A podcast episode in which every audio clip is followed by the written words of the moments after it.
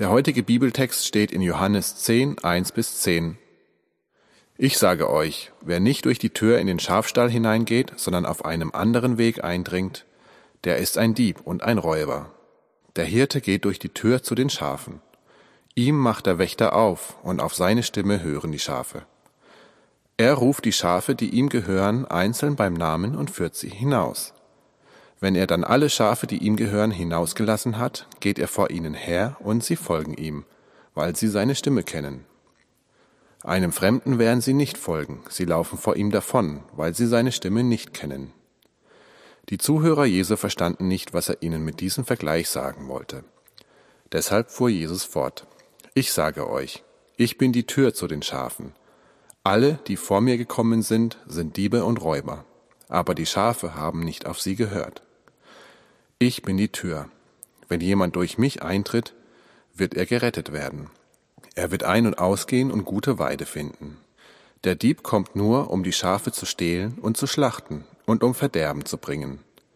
Ich aber bin gekommen, um ihnen Leben zu bringen. Leben in ganzer Fülle.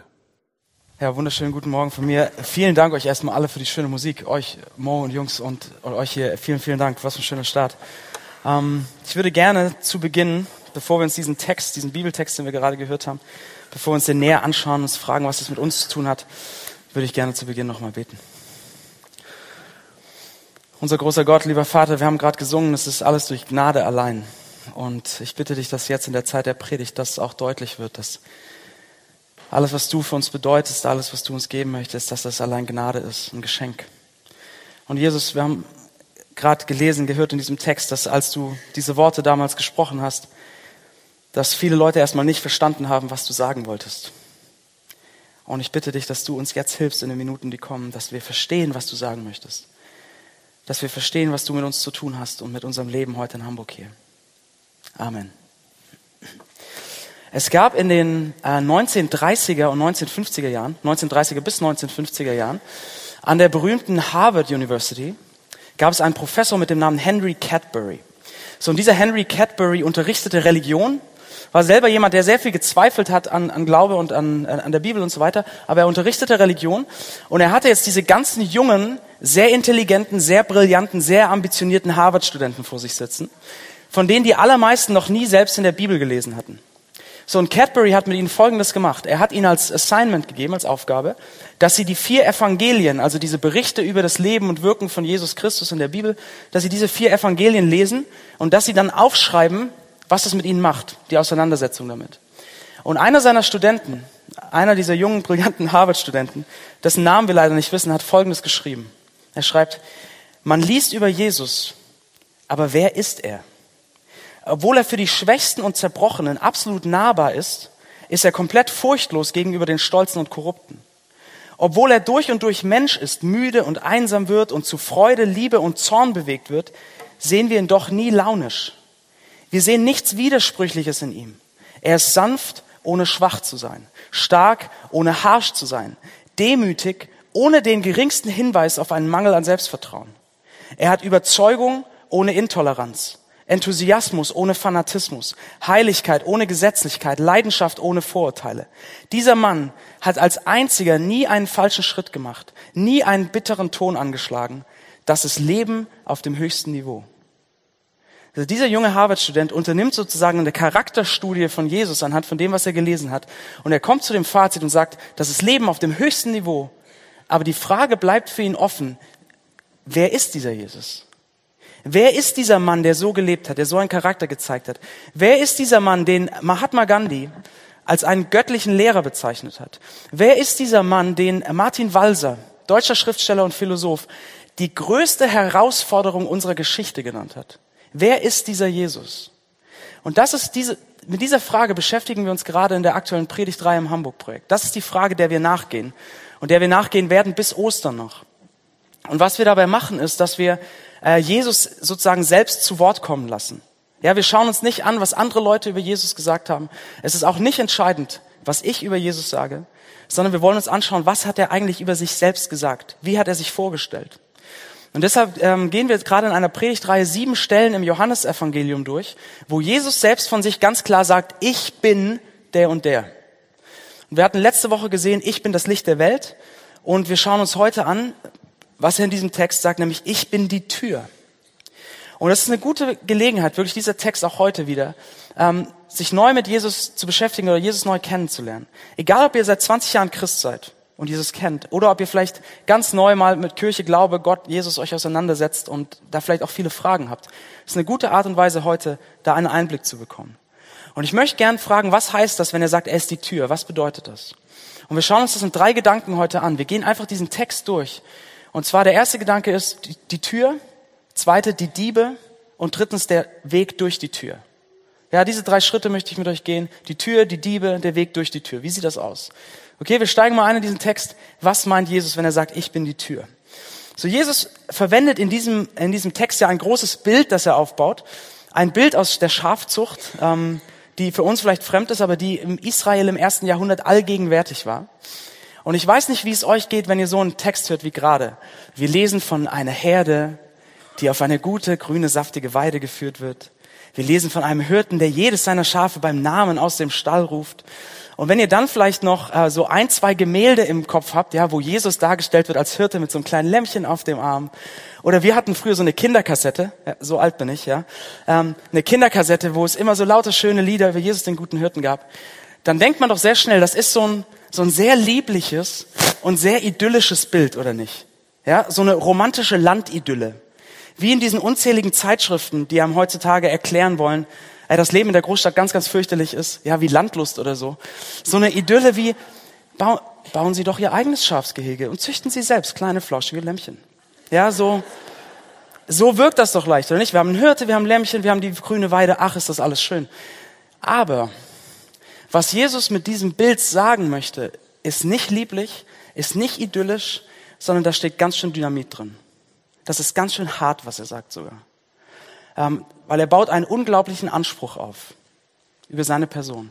Lass uns das anschauen. Was meint er? Was will er hier sagen? Also Jesus baut dieses Bild auf mit einem Hirten, Schafen, einem Stall, einem Tor und Dieben. Und das ist aber keine Geschichte, die er erzählt. Ja? Versteht das nicht falsch? Das ist keine Geschichte, sondern es ist wie so ein Bild. Und Jesus zoomt jetzt an verschiedenen Stellen in dieses Bild rein. Zum Beispiel in den Versen, die nach diesem Text stehen, die wir nächste Woche anschauen, zoomt Jesus auf den Hirten und sagt, der, der gute Hirte, ich bin das, ich bin der gute Hirte. Aber heute schauen wir uns was anderes an, nämlich er zoomt auch nochmal an einer anderen Stelle in dieses Bild rein, nämlich auf die Tür zum Stall.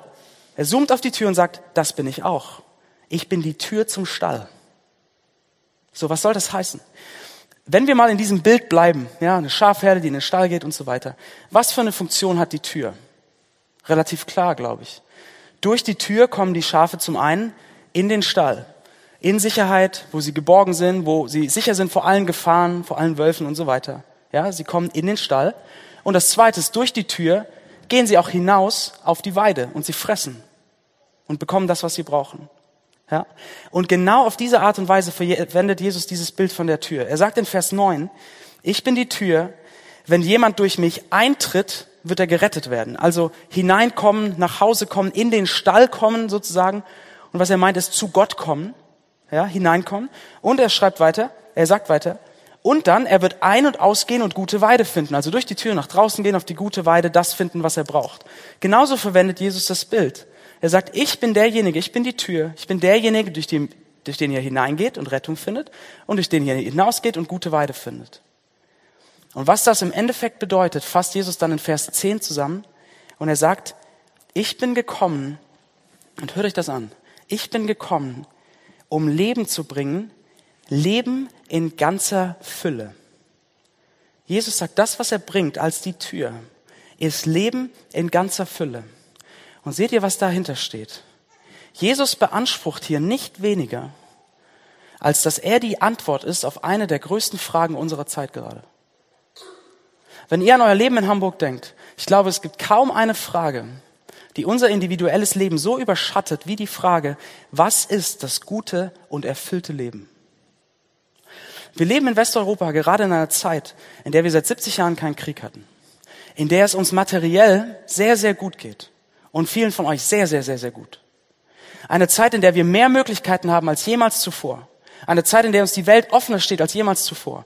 Und doch werden so viele Artikel darüber geschrieben, besonders über die junge Generation, dass wir trotz all dem nicht glücklich sind.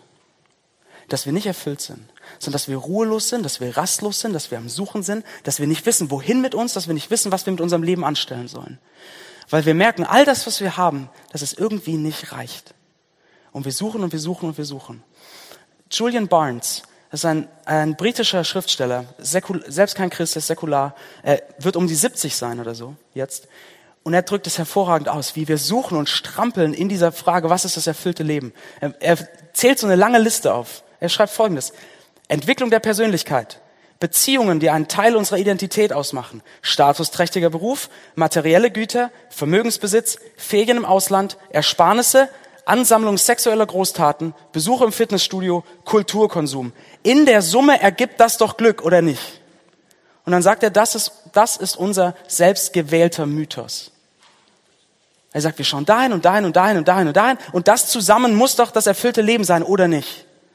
Und wir suchen und wir suchen.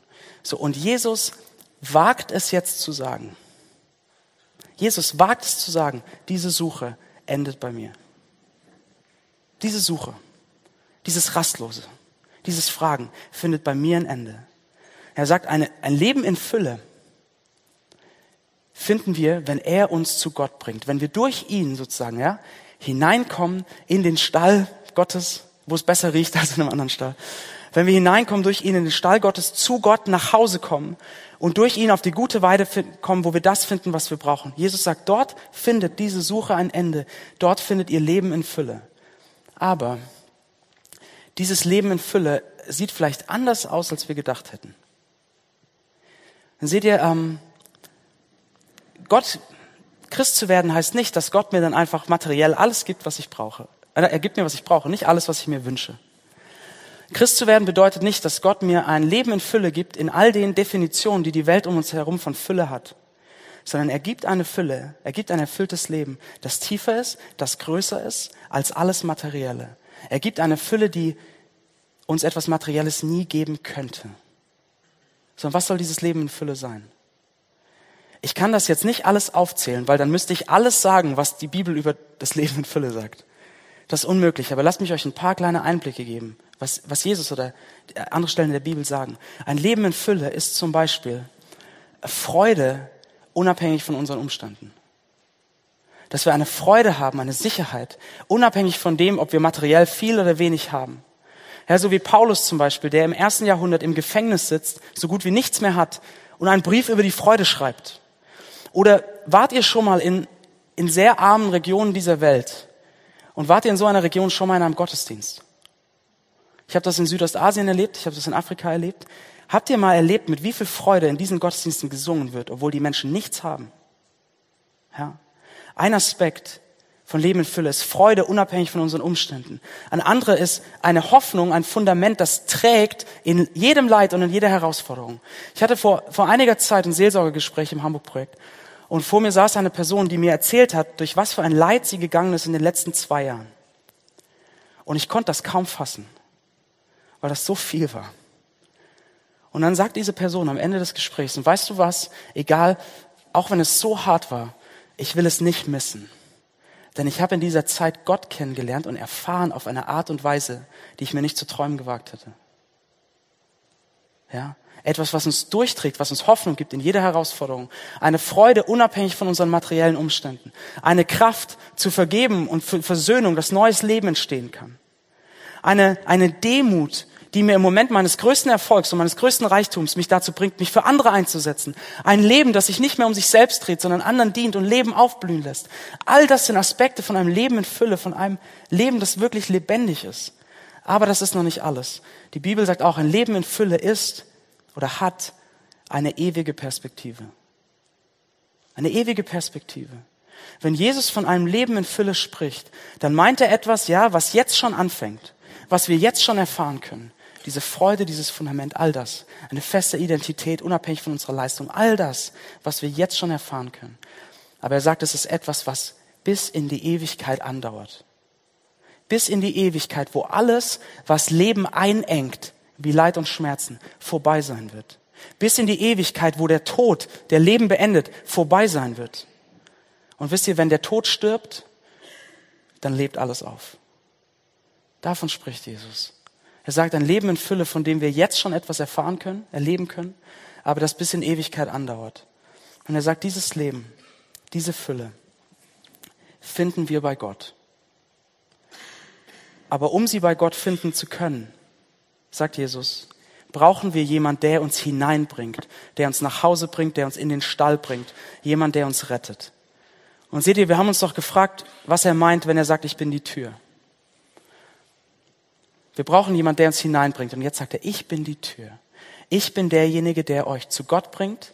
Ich bin derjenige, der euch zu dem bringt, der euch erschaffen hat. Ich bin derjenige, der euch zu dem bringt, der sich Leben erdacht hat und weiß, wie es erfüllt sein kann. Und ich bin derjenige, bei dem eure Suche nach Erfüllung ein Ende findet. Das meint er mit diesem Bild. Leute, was, was ist das denn für eine Aussage? Was ist das für ein Anspruch, den er hier aufbaut? Aber er ist noch nicht fertig. Ähm, wenn ihr denkt, das ist schon ganz schön steil, jetzt wird es noch herausfordernder. Er, er spricht nämlich weiter. Und wir kommen zu unserem zweiten Gedanken, zu den Dieben. Ähm, und jetzt wird es noch herausfordernder. Jesus baut, Jesus sagt, ich bin die Tür, aber dann baut er einen Kontrast auf in dem, was er sagt. Er sagt, ich bin die Tür, aber alle, die vor mir gekommen sind, sind Diebe und Räuber. Und dann sagt er, ich, ich bringe das Leben in Fülle, aber was bringen die Diebe? In Vers 10 sagt er, sie bringen, ähm, sie stehlen die Schafe, sie ähm, schlachten die Schafe, sie bringen Verderben. Jesus baut einen unglaublich harten Kontrast auf. So, wer sind jetzt diese Diebe und Räuber? Und seht ihr, in der Situation, in der Jesus das sagt, hat er gerade einen Konflikt äh, mit den religiösen Führern seiner damaligen Zeit. Und hier steckt ganz, ganz viel Kritik drin an religiösem Machtmissbrauch. Aber das schauen wir uns wann anders detaillierter an, weil der Punkt, den er hier machen will, ist noch ein bisschen ein anderer. Die meisten Kommentatoren sind sich einig, dass er was anderes meint. Denn Jesus sagt, alle, die vor mir gekommen sind. Wen meint er denn damit? Jesus hatte von sich beansprucht, ich bin, ich bringe euch zu Gott und ich bringe euch ein Leben in Fülle. Und die vor ihm gekommen sind, damit meint er andere Leute, die genau das Gleiche behauptet haben, aber im Endeffekt nur Unglück gebracht haben. Seht ihr, im ersten Jahrhundert in Israel war Jesus nicht der Einzige, der aufgetreten ist und von sich selbst behauptet hat, dass er der Retter ist. Der von sich behauptet hat, dass er der Messias, der jüdische Retter ist. Nein. Im ersten Jahrhundert sind immer wieder solche Messias-Figuren aufgetreten, die gesagt haben, ich bringe euch Freiheit, ich bringe euch das Leben in Fülle. Äh, der jüdische Geschichtsschreiber Josephus er zählt einige von ihnen auf, das ist historisch belegt. Ja, er nennt ähm, Judas den Galiläer, er nennt Teudas, er nennt Simon, äh, Atronges, danach Jesus Menahem, Simon Bar Gioa, Simeon Bar Kochba und viele andere, die nicht Erwähnung finden in der Geschichte. Es sind unglaublich viele solche Messiasse aufgetreten, die alle das versprochen haben. Und was haben sie im Endeffekt gebracht? Jeder einzelne dieser Messiasse wurde getötet. Viele ihrer Anhänger wurden hingerichtet. Und alles hat sich ins Nichts aufgelöst. Und Jesus sagt hier, jeder andere, der euch verspricht, dass er der Weg zu Gott ist oder dass er der Weg ist zu einem Leben in Fülle, jeder andere, der euch das verspricht, ist ein Dieb und ein Räuber. Jemand, der euch in die Irre führt, jemand, der sich an euch bereichert, jemand, der Verderben bringt. Und seht ihr jetzt, dass dieser Text und dieses Bild mit dem Hirten, dass hier keine landlust romantische Hirte-Schäfchen-Idylle ist, sondern Jesus ist knallhart. Jesus sagt, alles andere, was euch verspricht, der Weg zu Gott zu sein oder der Weg zu einem Leben in Fülle, zu einem vollkommen erfüllten Leben in Ewigkeit, alles andere, was euch das verspricht, führt euch in die Irre, schadet euch. So, zur Zeit von Jesus waren das diese falschen Messiasse. Was ist das heute bei uns? Was sind, was sind Dinge, auf die wir schauen? Was sind die Türen, auf die wir schauen? Und schaden sie uns wirklich? Seht ihr, wir leben äh, in Westeuropa momentan in, in einer sehr säkularen Gesellschaft. Ja, der, der Glaube oder ähm, der christliche Glaube der Gott spielt eine deutlich geringere Rolle, als er das vor mehreren Generationen noch getan hat. Und deshalb viele Leute heute schauen jetzt nicht unbedingt auf Glauben, um ein Leben in Fülle zu finden, äh, sondern wir schauen auf andere Dinge. Und wir haben auch nicht mehr die Perspektive der Ewigkeit, wenn wir über Fülle oder ein erfülltes Leben nachdenken. Nein, nein, wir wollen die Fülle des Lebens jetzt und hier. Und ganz, sehr viele Christen denken ganz genauso, fühlen ganz genauso. Wir wollen die Fülle jetzt und hier. Die Ewigkeit haben wir ausgeblendet. Wir schauen nicht auf andere Messiasse, sondern wir schauen auf andere, auf Aspekte in unserem Leben wie Besitz oder Schönheit. Oder wir schauen noch größer gesehen auf Systeme, auf politische oder Rechtssysteme. Seht ihr, David Skeel, ähm, das ist ein, ein Professor an der University of Pennsylvania, ein Professor für Jura, Wirtschaftsrecht, ein Rechtsexperte. Und er hat ein Buch geschrieben, das heißt True Paradox, also wahres Paradox. Und in diesem Buch schreibt er ein Kapitel über das, was er das Paradox der Gerechtigkeit nennt. Und er beobachtet, er sagt Folgendes.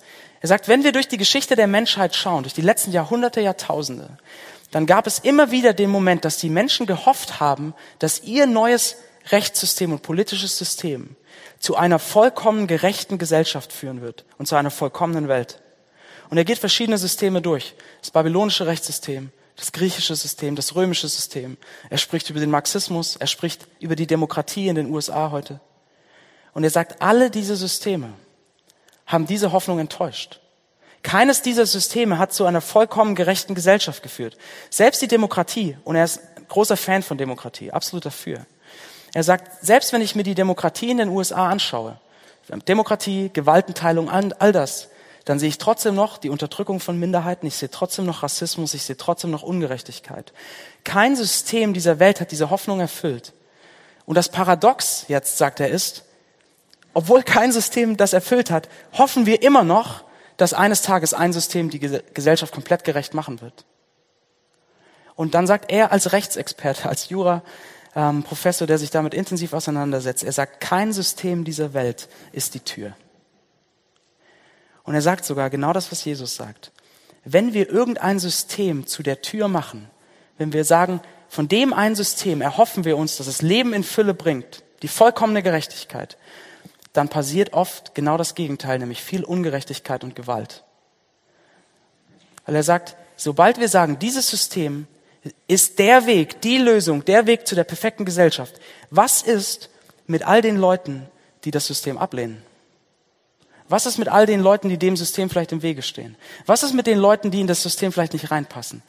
können wir die nicht irgendwie wegsperren oder zum Schweigen bringen, damit wir diesen Weg zu der gerechten Welt, zu der perfekten Gesellschaft schneller gehen können? Und es ist unglaublich viel Ungerechtigkeit und Gewalt entstanden, weil Menschen dachten, das ist das, eigene, das ist das eine System. Denkt allein, was im 20. Jahrhundert geschehen ist mit verschiedenen Systemen, die diesen Anspruch hatten.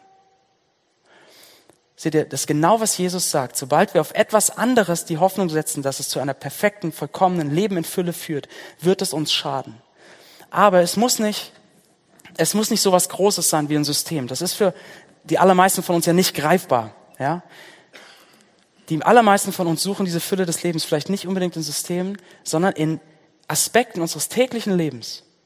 Denkt nochmal an das zurück, was Julian Barnes gesagt hat, dieser britische säkulare Schriftsteller gesagt hat, wir suchen da und da und da und da und alles zusammen muss doch Glück, muss doch Erfüllung sein, oder nicht? Und was war sein Fazit? Er hat gesagt, es ist ein Mythos. Wir suchen und wir suchen. Wir finden nicht, aber wir sind unruhig, rastlos, jagen dem nach. Es schadet uns, es nimmt uns gefangen. Und einer, der das so gut auf den Punkt gebracht hat, wie ich es selten woanders gesehen habe, ist, ähm, war ein anderer Schriftsteller, nämlich David Foster Wallace. Amerikanischer Schriftsteller, auch kein Christ, leider inzwischen verstorben, aber ein unglaublich brillanter Beobachter des menschlichen Lebens. Und David Foster Wallace hat in einer, in einer Rede vor College-Studenten, naja, wir bleiben so im College heute irgendwie, ähm, David Foster Wallace hat in einer Rede vor College-Studenten Folgendes gesagt. Er sagt, er hat angefangen, jeder betet etwas an was eigentlich nur eine andere Art und Weise zu sagen ist, jeder setzt all seine Hoffnung auf eine Sache, dass es das Leben in Fülle bringt. Und David Foster Wallace schreibt jetzt Folgendes. Jeder betet etwas an. Und der überzeugende Grund, einen Gott oder etwas Spirituelles anzubeten, ist, dass so ziemlich alles andere, was wir anbeten, uns bei lebendigem Leibe verschlingen wird. Wenn du Geld und Besitz anbetest, wenn sie das sind, wo du wirkliche Bedeutung im Leben finden willst, dann wirst du nie genug haben und dich immer fühlen, als hättest du nicht genug. Wenn du deinen Körper und Schönheit und sexuelle Anziehung anbetest, wirst du dich immer hässlich fühlen. Und wenn die Zeit und das Alter ihre Spuren hinterlassen, wirst du tausend Tode sterben, bevor man dich tatsächlich zu Grabe trägt. Bete Macht an. Du wirst dich immer schwach und ängstlich fühlen und musst mehr Macht über andere ausüben, um deine Angst zu betäuben. Bete deinen Intellekt an. dass du als klug angesehen bist und du wirst dich immer dumm fühlen, wie ein Betrüger, der immer kurz davor steht, entdeckt zu werden. David Foster Wallace sagt, wenn wir irgendetwas in unserem Leben, Geld, Besitz, Macht, Schönheit, zu der Tür machen, zu dem, wovon wir uns Leben in Fülle erhoffen, dann wird es uns auffressen. Es wird uns kaputt machen und uns bei lebendigem Leibe verschlingen. Und seht ihr, genau das ist, was Jesus hier sagt. Jesus sagt genau das Gleiche. Er sagt, jeder andere, alles andere, wovon ihr euch dieses Leben in Fülle erhofft, wird euch stehlen, schlachten, in die Irre führen, wird euch gefangen nehmen und kaputt machen. Und außerdem ist alles andere so unglaublich kurzlebig. Es sieht gut aus für einen Moment, es fühlt sich erfüllend an für einen Moment. Aber von der Perspektive Ewigkeit her gibt es nichts anderes außer ihm, was uns ein Leben in Fülle gibt, das bis in die Ewigkeit andauert. Jesus sagt im Prinzip, jede, hinter jeder anderen Tür, wenn ihr von der Ewigkeit draufschaut, findet ihr hinter jeden, jeder anderen Tür keine saftige Weide, sondern verbrannte Erde. Das sagt Jesus hier. Keine Idylle, knallhart, sehr herausfordernd. Und die Frage ist für uns heute, für euch, egal ob ihr, egal wo ihr steht in Bezug auf Glauben. Was ist eure Tür? Worauf schaut ihr und vertraut ihr, dass es euch ein Leben in Fülle geben wird? Ganz praktisch in eurem Alltag. Worauf schaut und vertraut ihr? Ist es Gott selbst? Ist es Jesus Christus? Oder ist es etwas anderes? Vielleicht eine Frage dazu. Was nimmt euch gerade in eurem Leben so richtig gefangen? Wem oder was jagt ihr rastlos hinterher? Vielleicht ist das ein guter Indikator. So, wir haben jetzt also in den ersten beiden Gedanken diesen unglaublichen Anspruch von Jesus gesehen. Er sagt, ich bin der Weg zu Gott und zu einem Leben in Fülle. Was machen wir jetzt damit? Was machen wir mit diesem krassen Anspruch? Wie, wie können wir darauf reagieren? Wie ringen, wie ringen wir damit? Ja? Und es ist total okay, damit zu ringen. Ähm, was machen wir damit? Und das ist unser letzter Gedanke, der Weg durch die Tür. So, ist euch das aufgefallen? Jesus spricht im Text von zwei Bewegungen, von zwei unterschiedlichen Arten und Weisen durch die Tür zu gehen. Die, die erste Bewegung, von der er spricht, ist eine einmalige Sache. Ja? Ein einmaliges Hindurchgehen. Er sagt in Vers 9, wenn jemand durch mich eintritt, wird er gerettet werden. Also das Hineingehen, in den Stall kommen, zu Gott kommen, Rettung finden, Leben mit Gott beginnen, Einmalige Sache, ich gehe einmal durch die Tür und es ist getan. Aber dann spricht er weiter und er sagt, jeder, der das tut, wird ein- und ausgehen und gute Weide finden. Das heißt, während die erste Bewegung etwas Einmaliges war, ist die zweite Bewegung ein Ein- und Ausgehen. Etwas, was immer wieder passiert, etwas, was ständig passiert, eine Art zu leben. Ja, die Schafe gingen jeden Tag durch die Tür auf die Weide. Etwas, was jeden Tag betrifft. Das heißt, Jesus sagt hier, die Tür ist nicht nur wichtig, um Christ zu werden, die Tür ist auch wichtig, um Christ zu sein. Wir brauchen Jesus Christus nicht nur am ersten Tag unseres le christlichen Lebens, um Christ zu werden. Nein, wir brauchen Jesus Christus an jedem Tag unseres christlichen Lebens. Egal wer ihr seid, egal wo ihr steht, wir alle brauchen den Weg durch die Tür. So, wie sieht das aus? Wie gehen wir durch die Tür? Ganz praktisch. Und bevor wir zu dem Praktischen kommen, warum sollten wir überhaupt durch diese Tür gehen? Warum oder woher können wir wissen, dass wir dem vertrauen können, was Jesus hier sagt? Ich meine, Jesus hat hier gerade einen unglaublichen Anspruch aufgestellt, dass er allein der Weg zu Gott ist und zu einem Leben in Fülle. Das ist ein Anspruch, den viele Leute heute sehr, sehr fragwürdig finden. Warum könnten wir dem vertrauen, was er sagt? Woher können wir wissen, dass er nicht einfach nur so einer ist wie diese ganzen anderen falschen Retter im ersten Jahrhundert, die alles Mögliche versprochen haben und es nie gehalten haben. Woher können wir wissen, dass Jesus nicht so ist wie diese Dinge, von denen David Foster Wallace sagt, sie nehmen euch nur gefangen, laugen euch aus. Woher wissen wir, dass er anders ist? Wenn ihr euch neu mit Jesus beschäftigt, woher könntet ihr wissen, dass er so vertrauenswürdig ist, dass es sich lohnt, diesen Schritt durch die Tür zu gehen zu Gott? Und wenn ihr Christen seid, was wird euch ermutigen, in all dem, was euch heute angeboten wird, was das Leben in Fülle sein soll, was wird euch ermutigen, immer wieder zu Jesus zu kommen und zu sagen, deine Vision von einem erfüllten Leben will ich haben? Was bringt uns dazu, durch die Tür zu gehen? Es ist das, wie die Geschichte von Jesus weiterging. Dann seht ihr, auch Jesus wurde zum Tode verurteilt. Auch Jesus wurde hingerichtet. Aber Jesus starb am Kreuz nicht, weil er ein Revolutionär gewesen wäre. Er starb nicht, weil er sich wie diese ganzen anderen Retter politisch gegen Rom aufgelehnt hatte, sondern er starb, um zu vergeben, dass wir uns gegen Gott aufgelehnt hatten. Dass wir Gott den Rücken gewandt hatten, ihn nicht wollten, sondern gesagt haben, wir finden die Fülle schon ohne dich, vielen Dank, wir brauchen dich nicht. Er stirbt, um uns hineinzubringen in den Stall, um uns nach Hause zu bringen. Und seht ihr, der, der von sich selbst gesagt hat, ich bin das Licht der Welt, er starb am Kreuz in Dunkelheit. Der, der von sich selbst gesagt hat, ich bringe das Wasser des Lebens, das jeden Durst stillt, er hängt am Kreuz und sagt, mich dürstet. Und der, der gesagt hat, ich bin die Tür, findet am Kreuz die Tür Gottes verschlossen. Er schreit einsam und verlassen, mein Gott, mein Gott, warum hast du mich verlassen? Die Tür Gottes, die Tür zu Gottes Gegenwart, die Tür zum Leben in Fülle war geschlossen für Jesus am Kreuz, damit er für uns diese Tür werden konnte. Am Kreuz hat Jesus alle Fülle aufgegeben und verloren, damit er uns ein Leben in Fülle schenken kann. Am Kreuz wurde Jesus sozusagen hinausgeworfen aus dem Stall, damit wir reinkommen können. Er ist gestorben, um unsere Trennung mit Gott zu überwinden, uns nach Hause zu bringen. Und deshalb, Leute, wer wäre vertrauenswürdig, wenn nicht er, der so in Vorleistung gegangen ist? Wem könnten wir vertrauen, der uns ein Leben in Fülle anbietet, wenn nicht dem, der alles dafür aufgegeben hat, um es möglich zu machen? Seht ihr, all diese anderen Dinge in meinem Leben, die mir ein Leben in Fülle versprechen, erwarten so viel von mir. Ja, sagen, wenn du nur alles an deine Karriere setzt, nur alle Zeit dafür opferst, oder wenn du nur alles investierst in Schönheit und das und das und das machst, alle wollen, dass ich etwas tue, um Fülle zu finden. Und Jesus ist der Einzige, der alles tut, um mir Fülle zu schenken. Durch welche Tür sollten wir gehen, wenn nicht durch diese? Seht ihr, die, die, die Arme von Jesus am Kreuz sind ausgestreckt und sie zeigen, die Tür ist weit offen. Was machen wir damit? Wenn ihr, wie gehen wir durch diese Tür? Wie sieht das ganz praktisch aus? Wenn ihr, wenn ihr euch neu mit Glauben beschäftigt ähm, und ihr vielleicht viele Fragen habt dazu oder vielleicht manche Skepsis auch und ihr fragt euch, ja gut, wie würde das denn jetzt aussehen, zum ersten Mal durch die Tür zu gehen, Christ zu werden, zu Gott zu kommen? Was heißt es, was heißt es, diesen Schritt zu gehen? Diesen Schritt zu gehen ist nichts anderes, als anzufangen, Jesus Christus zu vertrauen und ihm zu glauben.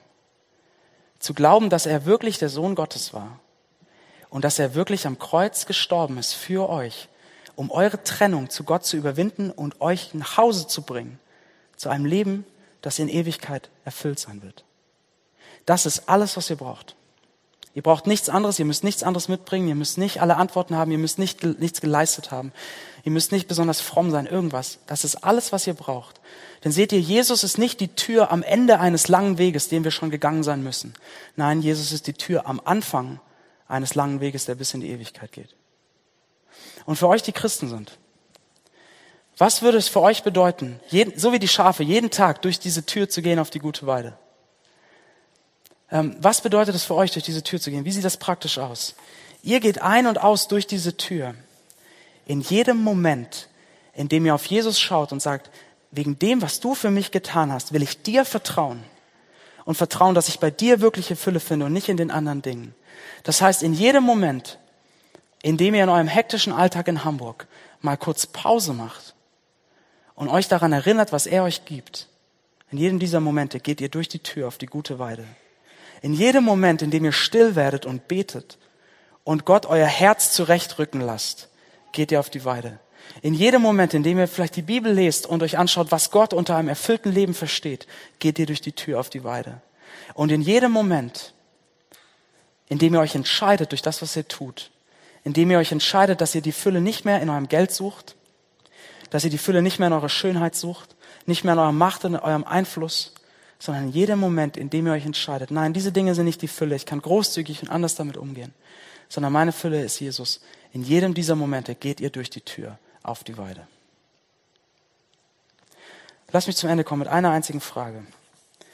Ich glaube, wir brauchen das jeden Tag, gerade wenn ihr schon Christen seid. Wir brauchen das jeden Tag, dass wir durch diese Tür gehen und Gott uns daran erinnert, unser Herz zurechtrückt. Lass mich aufhören mit der Frage, mit den zwei Fragen. Was ist eure Tür? Und was hält euch davon ab, durch die Tür zu gehen, die Jesus ist? Ob ihr es zum ersten Mal macht oder zum hundertsten Mal. Lasst uns beten.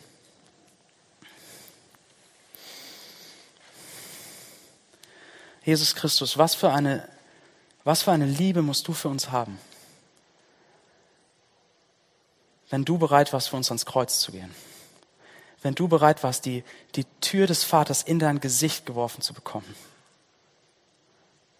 Wie sehr musst du uns lieben, dass du alle Fülle aufgegeben hast, um uns Fülle zu schenken? Jesus, ich bitte dich, dass du uns hilfst, das zu verstehen und dass das nicht einfach nur irgendein theologischer Gedanke bleibt oder irgendeine nette Theorie der Weltanschauung, sondern dass das etwas wird, was konkret wird in unserem Leben. Und ich bitte dich für uns alle hier, egal wo wir stehen, egal was wir über dich denken, dass wir den Mut haben, diesen Schritt zu gehen durch die Tür und bei dir Leben zu finden. Amen.